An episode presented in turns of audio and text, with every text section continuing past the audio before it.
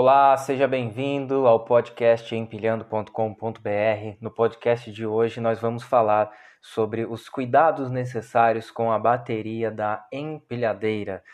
A bateria da empilhadeira, além de ser um patrimônio da empresa e por isso, somente por isso, já merece ser muito bem cuidada por todos nós, mas também ela é vital para o funcionamento da operação intralogística, porque sem as baterias as empilhadeiras elétricas não operam. E a fonte de muitos problemas das empilhadeiras elétricas acaba sendo a bateria tracionária de chumbo ácido, uh, queimas de controladores, nós temos aí vazamento de ácido que acaba corroendo a caixa e pode vazar para a empilhadeira. Então, quais são os cuidados para evitar esses problemas com a operação intralogística, com o seu parque de baterias e manter as suas empilhadeiras elétricas num alto índice de disponibilidade.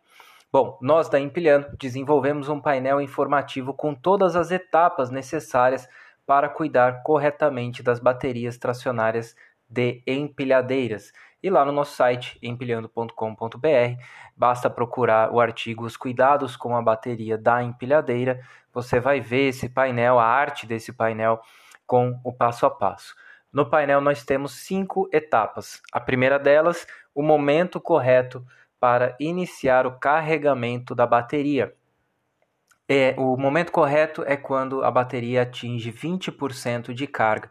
Normalmente, o painel da empilhadeira ele fica piscando, ou ele aponta, ou ele fica vermelho, ele muda de cor, é, indicando que a bateria deve ser trocada por uma bateria com carga uh, mais efetiva, né, mais carregada, ok? Os 20% a bateria ainda funciona. Em alguns modelos ela corta a elevação dos garfos, o que obriga o operador a ir até a sala de baterias. Ela não corta o deslocamento, mas ela corta a elevação dos garfos. Isso é muito positivo porque força o operador a ir até a sala de baterias, evitando a descarga profunda da bateria uma descarga profunda é altamente custosa, porque é, destrói a vida útil da bateria e se for mesmo uma descarga profunda, profunda, precisa até de uma assistência técnica para que ela consiga novamente é, se recuperar de carga, né, se recarregar. É necessário que um técnico faça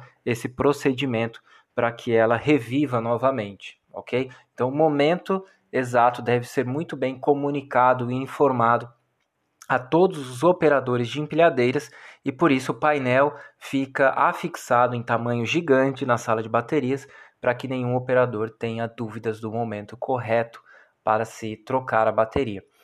O segundo passo do painel de baterias é o resfriamento antes do carregamento da bateria. Então, a bateria sai da empilhadeira quente, porque ela estava em uso e ali a série de reações químicas no seu interior faz com que a empilhadeira, a, a bateria da empilhadeira fique a uma temperatura elevada.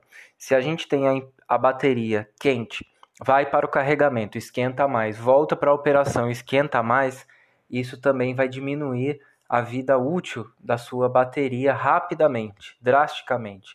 Então, o ideal é esperar aí pelo menos duas horas de descanso para que a bateria fique a uma temperatura abaixo de 40 graus antes de iniciar o seu carregamento. Ela inicia o carregamento, a etapa 3, então o, a pessoa responsável pela sala de baterias vai esperar que a bateria atinja 80% de carga e com 80% de carga a bateria entra no estágio de gaseificação, né? um estágio inclusive perigoso, é, que é quando ela começa a produzir gases explosivos em cima da bateria, e é por isso que a sala de baterias tem que ficar totalmente isolada de faíscas, é, de fogo, né? área de fumantes tem que ser bem distante da sala de baterias, porque isso oferece um risco de explosão, esse estágio da bateria, mas é exatamente nesse estágio que deve ser completado o nível de água da bateria. Então, o responsável deve abrir cada tampinha, tampinha flip-flop, tubete, é, cada região do Brasil chama de um jeito, ele deve abrir e verificar se em cada elemento a água está encostando na parte inferior do tubo de plástico, né? O tubinho tem uma parte que entra para dentro ali do elemento, né? Para dentro do elemento não, para dentro da bateria em direção ao elemento, é, e ele deve verificar se a água está chegando até a parte de baixo do tubinho. Elemento por elemento. Cuidado com o sistema de enchimento automático, que muitas vezes a boiazinha, a bolinha branca que indica se a, a, o elemento está cheio ou não, ele trava, ele resseca e aí ele fica indicando que está sempre cheio, a água passa por ele, é, como ele está travado, é, não enche o elemento, o elemento vai secando e você perde o elemento porque ele queima, tá? Então muito cuidado com o sistema de enchimento automático, sempre verifique manualmente se todos os elementos estão corretamente preenchidos com água. Uh, a próxima etapa é a equalização, né? Então a bateria já quase totalmente carregada, totalmente carregada, com a água preenchida, ela vai ali equalizar a sua carga, ok? E aí vem a etapa de descanso. Ela terminou o processo de carregamento. A etapa 4 é a etapa de descanso da bateria.